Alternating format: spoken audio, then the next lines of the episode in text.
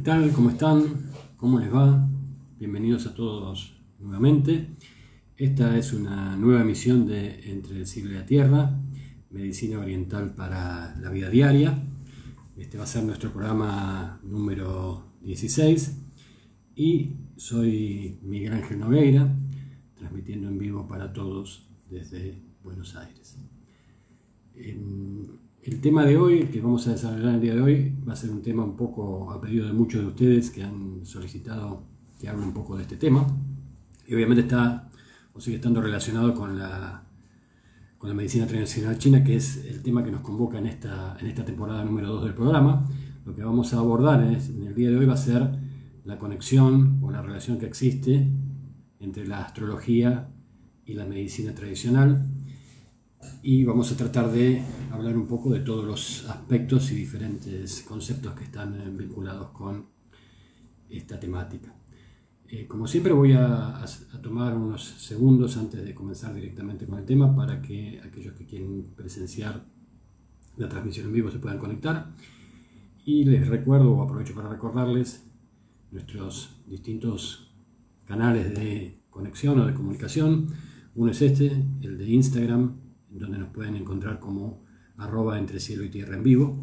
Sobre este canal es en donde transmitimos en directo las clases algunos días jueves programados de acuerdo al calendario que aparece en mi website.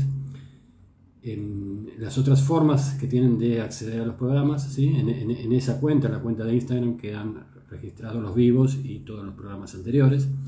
También pueden acceder a los podcasts de audio ¿sí? solamente, para aquellos que deseen solamente escuchar el programa, a través de eh, Spotify, buscando entre, entre, el cielo y la tierra, ¿sí? un programa de Tyson Artes Terapéuticas. Y por último también pueden acceder a los programas de la primera temporada, los vídeos de la primera temporada a través del canal de YouTube, buscando también Tyson Artes Terapéuticas, que es el nombre de mi escuela y en donde tengo también información adicional sobre algunas otras cosas interesantes relacionadas con medicina oriental. Así que los invito a todos aquellos que se quieran conectar a visitar ese, ese canal de YouTube. Bueno, vamos a comenzar con eh, el tema del, del, día de hoy. En principio voy a retomar un poco lo que había estado desarrollando, algunos, algunos conceptos que estuve desarrollando en, en ediciones anteriores, para poder darle marco y darle introducción a esto de lo cual nosotros estamos vamos a tratar de hablar en el día de hoy. Eh, recordarán que estuvimos en los últimos programas desarrollando los conceptos de yin y yang que representaban dentro del pensamiento chino, dentro del pensamiento taoísta, y cómo se vinculaban de diversas maneras con todo lo que tenía que ver con la filosofía china en general y las artes médicas o los sistemas de sanación en particular. Eh, creo que había hecho un poco la mención al concepto de eh, que estos arquetipos, ¿sí? como para simplificar la idea, sobre todo para aquellos que por ahí recién se están conectando con, esta información, el arquetipo yin representa la polaridad o la energía eh, femenina, el arquetipo yang representa la polaridad masculina, el arquetipo masculino. En, en, principio, cuando se habla del proceso de concepción de una nueva vida, de un nuevo ser, eh, existe la participación justamente de esos dos principios que son los motores a partir del cual se genera todo el movimiento o el cambio en el universo. Todo aquello que existe en el universo es, se genera o se mueve o se mantiene a partir de una interacción yin y yang según el pensamiento chino.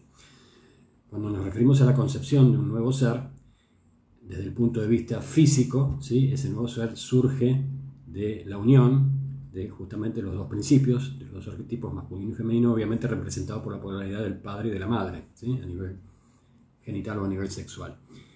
Y a nivel físico, eso viene representado por lo que aporta cada uno al proceso de concepción, el espermatozoide, el principio yang, ¿sí? con, su con su media carga genética, ¿sí? en el caso del varón, el óvulo, en el caso de la mujer con su media carga genética, esa unión ¿sí? de los dos principios yin yang en uno genera la nueva vida que obviamente presenta a nivel de la genética, a nivel del ADN, que es la parte sustancial, la parte física, lo que representa la parte física, eh, la energía de uno, de cada uno de los progenitores, de cada uno de los padres.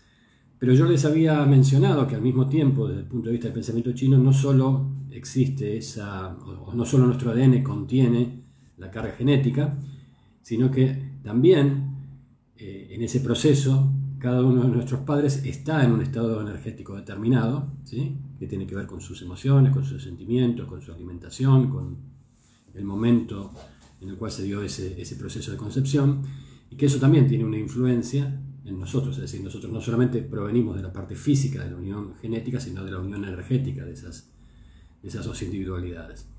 Y que todo ese paquete de información energética representaba, dentro de esta dualidad yin y yang, el principio yang, el principio concreto.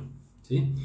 Y que había una influencia también, fuera de todos estos factores que les estoy mencionando, había también, desde el punto, desde la perspectiva de la medicina china, también cuando hablemos de la medicina ayurvédica va a haber un concepto similar, había una influencia de lo celeste, del principio yang, ¿sí?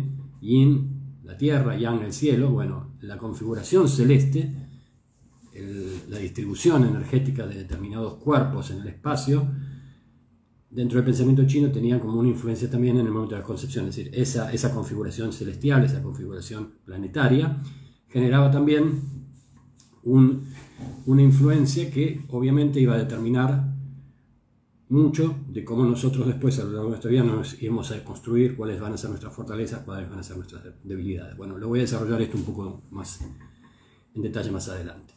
Entonces me quiero meter un poco ahora, haciendo esta, esta introducción que hice recién para recordar qué, elementos quiero tomar para, para, esta charla, me voy a meter un poco con el tema de eh, cómo era, o cómo, digamos, una descripción breve de algunos temas, de algunos conceptos relacionados con la astrología china.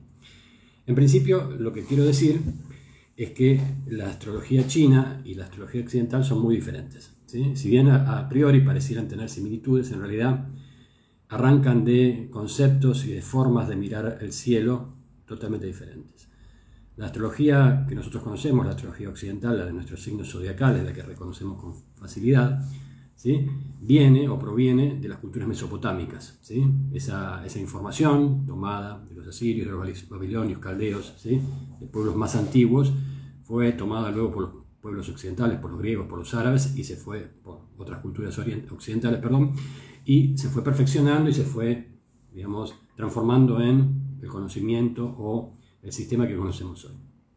El pensamiento chino corrió por otro lugar totalmente diferente, pero a su vez su manera, su astrología, tuvo influencia en un montón de otras culturas cercanas a China o en los alrededores de China, ya vemos Japón, ya vemos Vietnam, ya vemos Camboya, eh, eh, en el Nepal, en, diversos pueblos o diferentes pueblos que a, partir del comercio y del contacto cultural se fueron poniendo en contacto con eh, este sistema astrológico, este sistema de pensamiento. ¿sí?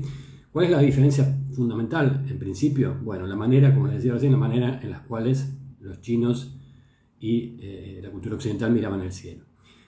En, el sistema de eh, astrología occidental se sigue, digamos así, para ver de qué forma observamos el universo, es decir, de qué manera se pueden ubicar en el cielo los distintos planetas y astros se sigue como, o se toma como referencia algo que se llama la eclíptica. La eclíptica es una línea imaginaria y teórica que marca el recorrido del Sol alrededor de la Tierra ¿sí?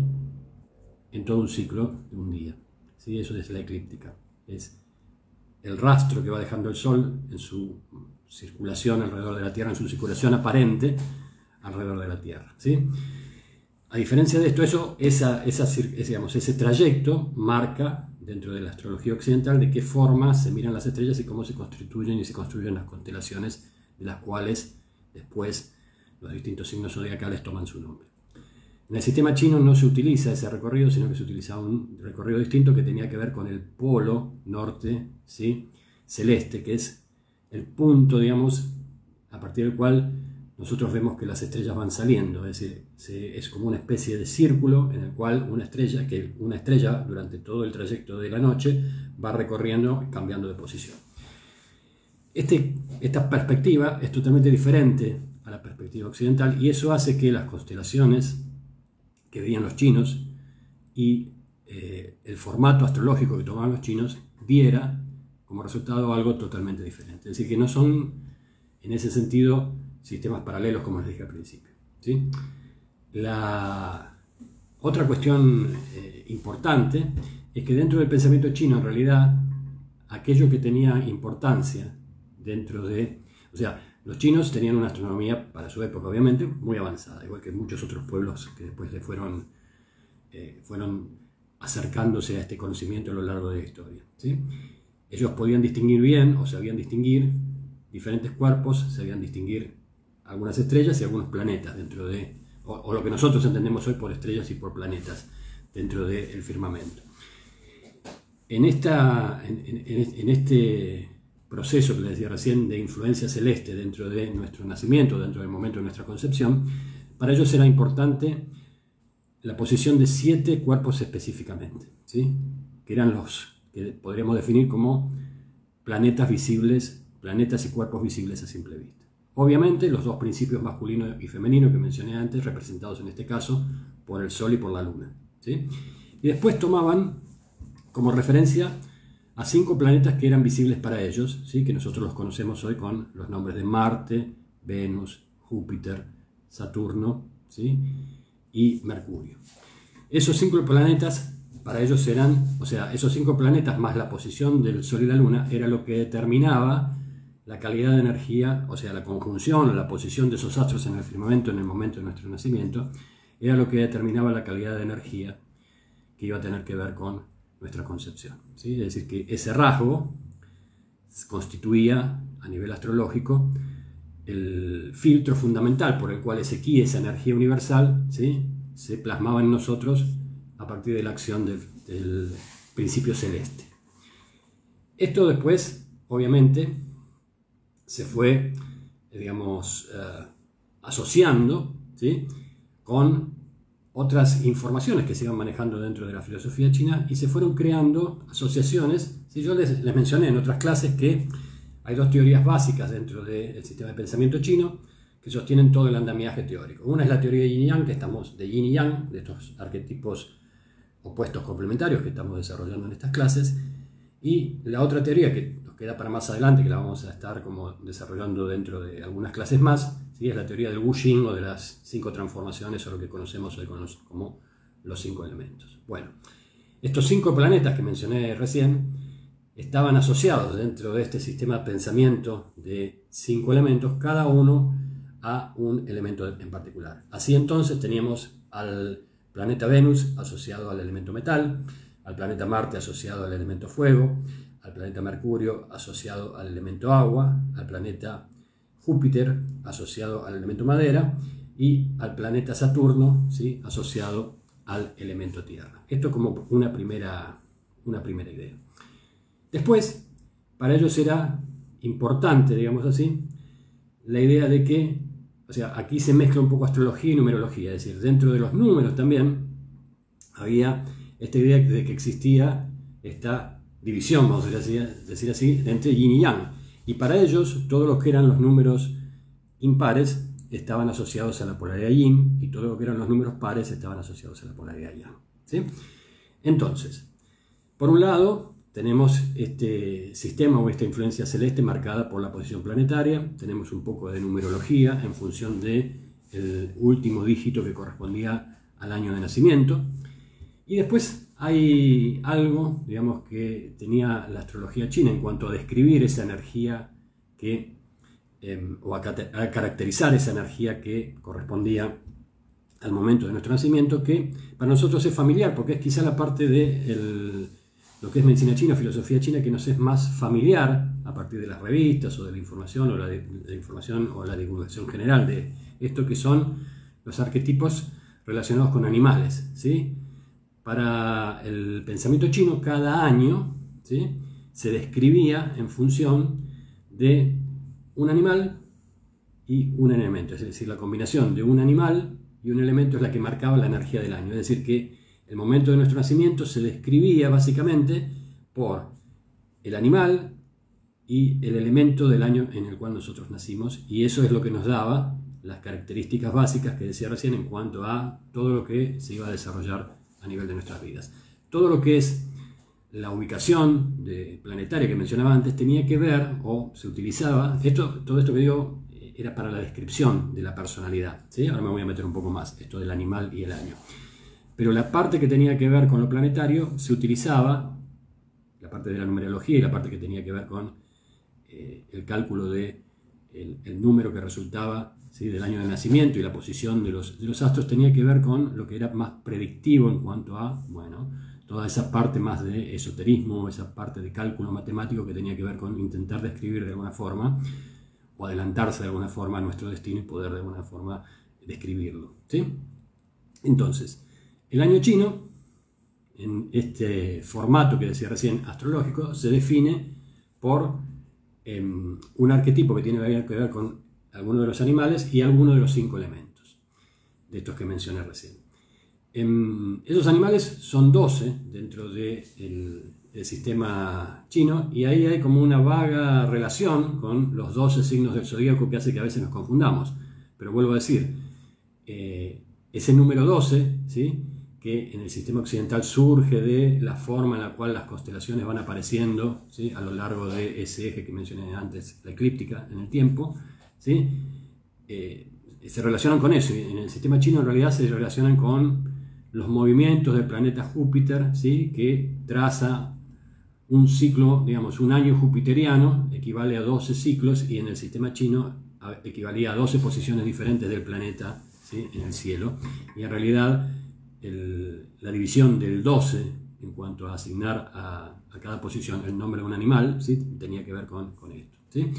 Esa asignación del nombre de animal también tiene que ver con una parte de leyenda en donde Em, eh, se cuenta, hay, varias leyendas diversas para decir de dónde provienen los, los, dos animales que son eh, la, rata, el buey, el tigre, el búfalo, eh, perdón, la rata, el buey o búfalo, el tigre, el gato, el dragón, ¿sí? el caballo, la serpiente, el mono, la cabra, el gallo, el perro y el cerdo. ¿sí? Esos son los animales del horóscopo chino, de, los distintos arquetipos, cada uno obviamente con las características propias que representa cada uno de los animales. ¿sí?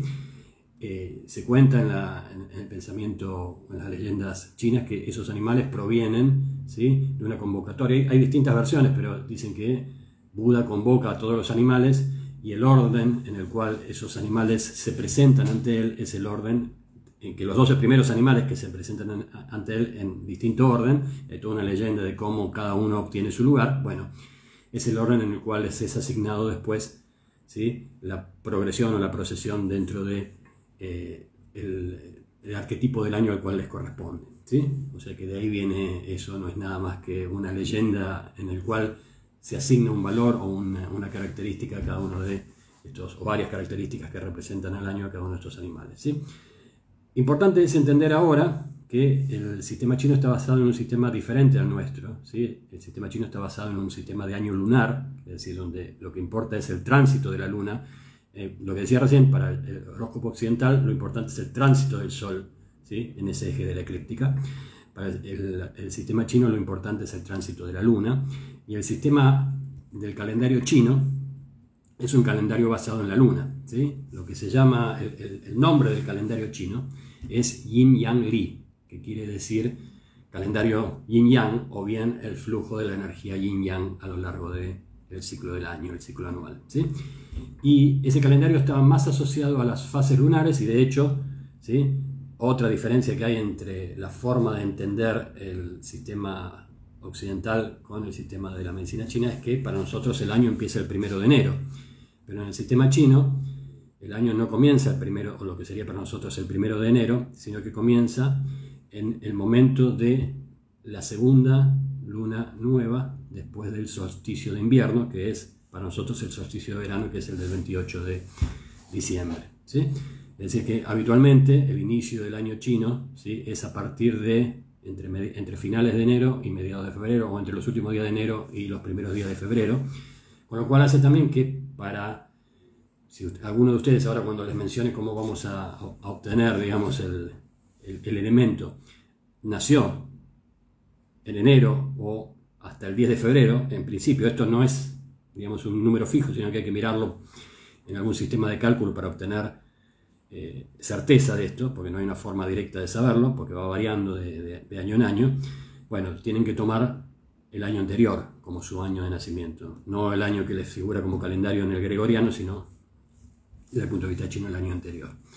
Y em, aquí la progresión, digamos, va a tener que ver con que eh, en el pensamiento chino hay como un ciclo, digamos así, que está, es un ciclo de 60 años, que surge de la combinación de cada uno de los animales con cada uno de los cinco elementos. Es decir, hay una combinación única entre el animal y cada uno de los elementos que no se repite durante el ciclo o el lapso de 60 años. Y eso era interesante de contemplar, porque eso representaba, la, en principio representaba, digamos, eh, a nivel eh, del relato, la edad que había tenido el, emperador amarillo, que es a quien se considera el creador de la medicina tradicional china. ¿sí? El Di, el emperador amarillo que hemos mencionado alguna vez en alguna, en una clase, alguna clase anterior. ¿sí? Pero básicamente lo que se entendía era que 60 años era el término de una vida humana, promedio, es decir, aquel que llegaba a 60 años verdaderamente se podía considerar en esa época como longevo.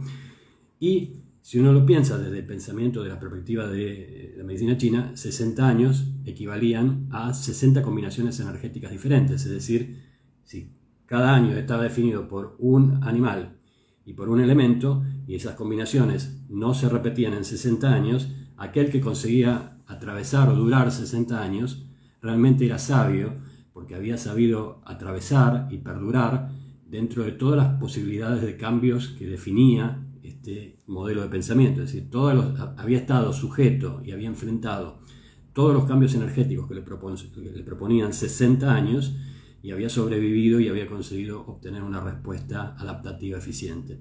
Volvemos para atrás, si quieren, cuando hablé en la temporada 1 de qué representaba la salud dentro del pensamiento de la medicina china, y si se acuerdan, si me siguieron, habíamos dicho que salud era capacidad de adaptarse al cambio. Entonces, en ese sentido, ese número 60 no era un número menor dentro del pensamiento chino, sino que representaba todos los cambios posibles dentro de una vida humana y haberlos podido atravesar era algo súper importante, ¿sí? y aquel que lo conseguía verdaderamente se podía considerar que era una persona sabia en cuanto a, bueno, a esto que nos tocaba vivir en el día a día. ¿sí?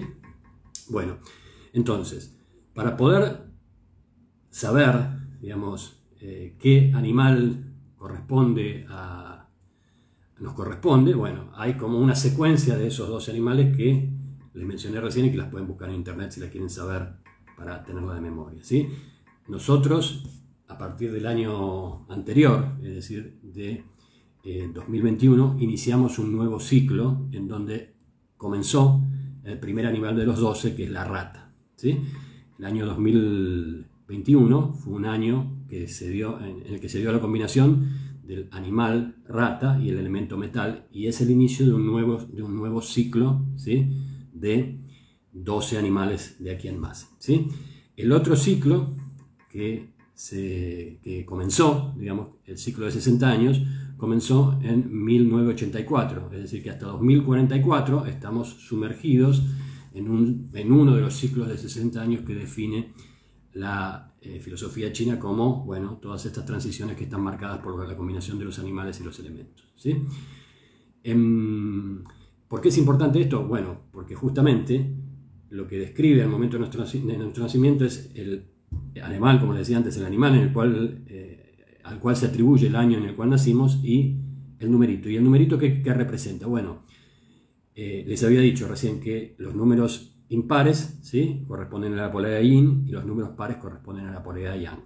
Y los pares, ¿sí? los 10 números del 0 al 9, están asociados en duplas. ¿sí? Obviamente una yin o más afín a la polaridad yin y una yang. ¿sí? Entonces, las terminaciones o los años que terminan en 0 o en 1 ¿sí? son años que corresponden al elemento metal. Los que terminan en 2 o en 3 son años que corresponden al elemento agua. Los que terminan en 4 o en 5 son los que corresponden al elemento madera. Los que terminan en 6 o 7 son los que corresponden al elemento fuego y los 8 y 9 son los que corresponden al elemento tierra. Y obviamente dentro de esa dupla, el que es eh, impar corresponde o es más afín a la polaridad yin y el que es par es más afín a la polaridad yang. ¿sí? Y dentro de los elementos ¿sí? tenemos dos elementos más del lado de la polaridad yin, que son los que corresponden al metal y al agua, y dos elementos más afines a la polaridad yang, que son la madera y el fuego, y el tierra, que es como un punto intermedio. Entonces, esa descripción energética, es decir, si el año es de tal o cual elemento, y si es más yin o más yang, y si pertenece o no pertenece a un animal, que a su vez, ¿sí? los animales también representan polaridad yin y polaridad yang, es decir, hay seis animales que representan la polaridad yin y seis animales que representan la polaridad yang. ¿sí? Los que representan la polaridad yang son la rata, el tigre, el dragón, el caballo, el mono y el perro. Los que representan la polaridad yin son el buey, el gato, la serpiente, la cabra, el gallo y el cerdo. ¿sí? Esa sería como eh, dentro de los animales la clasificación de yin y yang. Bueno, todo ese paquete de yin y yang representado en el elemento, el número, el animal, ¿sí? es la que define o la que marca la energía de nuestro nacimiento la que describe la energía con la cual fuimos concebidos a nivel celeste, mezclada, obviamente, como dije recién, o como dije hace un ratito, con la energía de nuestros padres a nivel físico. Fíjense qué complejo es este nivel de pensamiento y todavía nos queda más, porque en realidad ese elemento, ese número del año, define ¿sí?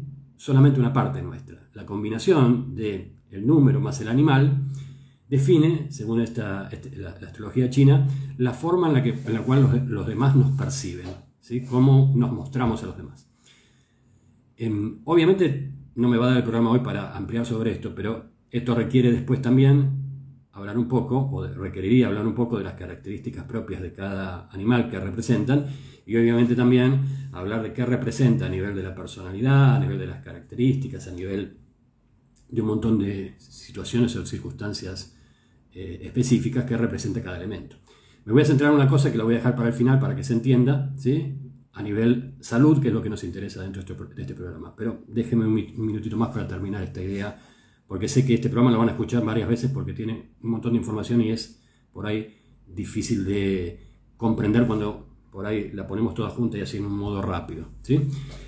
Eh, el número que tiene que ver con el nacimiento, ¿sí? este que decíamos recién, el que sale del último dígito del año de nacimiento, describe, según el pensamiento chino, lo que, los demás, lo que los demás ven en nosotros.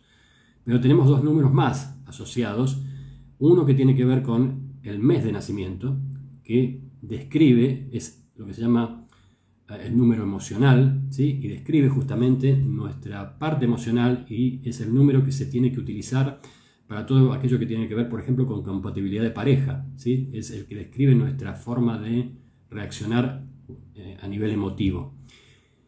Y hay un tercer número, que es el que se llama, perdón, eh, digo bien, no es número, sino animal. ¿sí? Hay un animal que describe lo que los lo que los demás ven de nosotros. Hay un animal que describe eh, nuestro comportamiento emocional y hay lo que se llama un animal, secreto, ¿sí? que es el que en realidad describe quiénes somos nosotros verdaderamente y es el que está asociado directamente al momento exacto del nacimiento con hora, minuto y segundo. ¿sí? Con esta descripción que les hice, fíjense que eh, ese sistema que originalmente da 60 combinaciones, ahora se transforma en un sistema de más de 8.400 combinaciones posibles. 8.400 o 8.600, 8.600 si no me equivoco. Entonces eso hace que la astrología china sea algo muy complejo, que poca gente domine de verdad de forma extensiva y que está reservado a muy poca gente la posibilidad de trabajar con esto adecuadamente y poder dar una descripción. Fíjense todo lo que estuvimos hablando en este ratito de las distintas cosas que hay que combinar para poder entender cómo somos, ¿sí? desde el punto de vista energético, para intentar de alguna forma describir cómo somos a nivel energético. Lo importante del pensamiento chino era que ellos definían, a partir de estas combinaciones numéricas y estas combinaciones de animal y número, nuestras tendencias en lo que nos importa a nosotros a nivel salud. ¿sí? Definía todo en realidad, porque vuelvo a decir, define nuestra personalidad, pero lo que era importante para nosotros es lo que tiene que ver con nuestra salud. Y voy a irme para atrás, un minuto, a una o dos clases para atrás, cuando hablamos o asociamos los elementos con los meridianos y a su vez con los órganos. ¿sí? Si no estuvieron en esa clase o no vieron esa clase, les recomiendo que vayan dos o tres clases para atrás y escuchen esa clase para entender un poco más de qué me voy a referir ahora. Entonces, ese año de nacimiento que marca qué elemento es el que eh, gobierna durante todo ese año, está directamente asociado a nuestra fortaleza y debilidad en los meridianos asociados a cada uno de esos elementos. Es decir, si yo nací, doy mi ejemplo personal, yo nací en 1963, es decir, es un año agua. Los meridianos que están asociados al elemento agua son los meridianos de la vejiga y del riñón. ¿sí? Y eh, eso quiere decir que al yo nacer en un año agua, esos son mis fortalezas, es decir, son mis meridianos y por ende mis órganos con mayor fortaleza, pero también son aquellos que yo utilizo más, con lo cual también esa fortaleza a su vez esconde una debilidad. Es decir, son aquellos lugares o aquellas zonas del cuerpo, aquellos órganos en donde en una situación de exceso, de desgaste excesivo, de estrés, son los primeros que se me van a resentir. Es decir, yo me paro sobre esas energías, porque son las que, aquellas que vienen conmigo desde el momento de mi nacimiento, pero al mismo tiempo también son las que justamente, porque son mis fortalezas, son las que naturalmente tiendo a utilizar más porque son las que tengo más a mano. No quiere decir que no tengo todas las otras. Todos tenemos el yin y el yang, todos tenemos cinco elementos, pero la proporción en que cada uno de nosotros tiene yin y yang, o la proporción en que cada uno de nosotros tiene de los cinco elementos, varía en función de un montón de factores. ¿sí? Entre ellos, este que estamos mencionando del año de nacimiento. Bueno, entonces cada año de nacimiento, gobernado por un elemento, la persona que nace en ese año tiene que fijarse su elemento de nacimiento, su animal para descubrir su personalidad, su elemento de nacimiento vinculado a la salud, ¿sí? en esto que estamos hablando ahora, y ver qué meridianos le corresponden y saber que en esos meridianos están, por un lado, perdón, esos meridianos y a su vez esos órganos, porque recuerden que los meridianos están asociados a órganos físicos, esos órganos son aquellos que ofrecen nuestras mayores fortalezas a nivel salud, pero también, como les decía recién, la mayor posibilidad o el mayor potencial a sufrir más rápidamente o sufrir un mayor nivel de daño en los momentos en los cuales nosotros estamos haciendo un uso inadecuado de nuestra vida o vamos teniendo conductas que son atentatorias o agresivas para todo lo que es el funcionamiento de nuestra salud. ¿sí? Y eso es lo importante dentro de todo esto. Entonces, como resumen, el sistema de astrología china ya ven que tenía una participación fundamental y central dentro de la descripción de quién es la persona con la que estamos interactuando y cuáles son sus tendencias naturales de nacimiento. Esto no quiere decir que necesariamente ¿sí?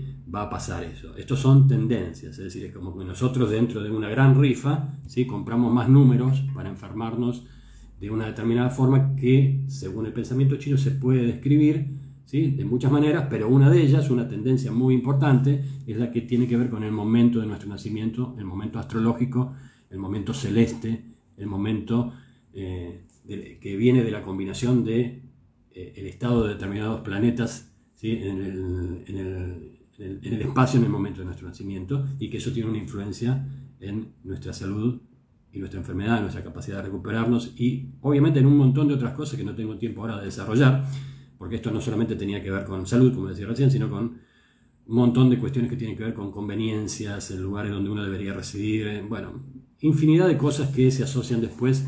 Ojalá que en algún momento tengamos la posibilidad de desarrollar la charla de cinco elementos para que yo pueda por ahí abordar con un poco más de tiempo todo esto. ¿sí? En principio hoy dejo la charla acá, dejo el programa acá. Espero que más allá de la complejidad de los temas que intenté transmitir en este ratito, se haya entendido un poco cuál era el rol o por qué era tan importante la astrología dentro del pensamiento chino y por qué es importante dentro de los sistemas de sanación. Y dejo abierta la puerta para que en algún programa futuro podamos ampliar un poco más esto para que se entienda un poco mejor y podamos encontrar ¿sí? Eh, alguna aplicación más directa ¿sí? para nosotros dentro de nuestra salud que nos resulte más fácilmente recordable, más fácilmente comprensible. ¿sí? Por ahora, para aquellos que tenían la curiosidad de saber de dónde salía esta información que se utiliza en el horóscopo chino, por qué el animal o por qué el elemento, ¿sí? sepan que todo viene de una tabla o una forma matemática que utilizaban los chinos para definir o para describir estos, estas distintas combinaciones que representaban el estado energético ¿sí? dentro de cada uno de los años de la vida. Bueno, dejo acá el programa, les agradezco mucho el haber compartido conmigo este ratito. Les recuerdo para todos aquellos que eh, se conectan desde hace poco tiempo que esta es una iniciativa gratuita, que aquellos que les interese y puedan, tienen la posibilidad de hacer una, una pequeña donación voluntaria a través de mi web, que es www.tyson.com.ar, ¿sí? para permitir que este programa siga adelante, para permitirme a mí costear todo lo que representa el poner al aire el programa. Y espero volver a, a verlos acá dentro de siete días, ¿sí? deseándoles un, una semana en armonía mental, física y emocional y muchas gracias por estar del otro lado. Nos vemos.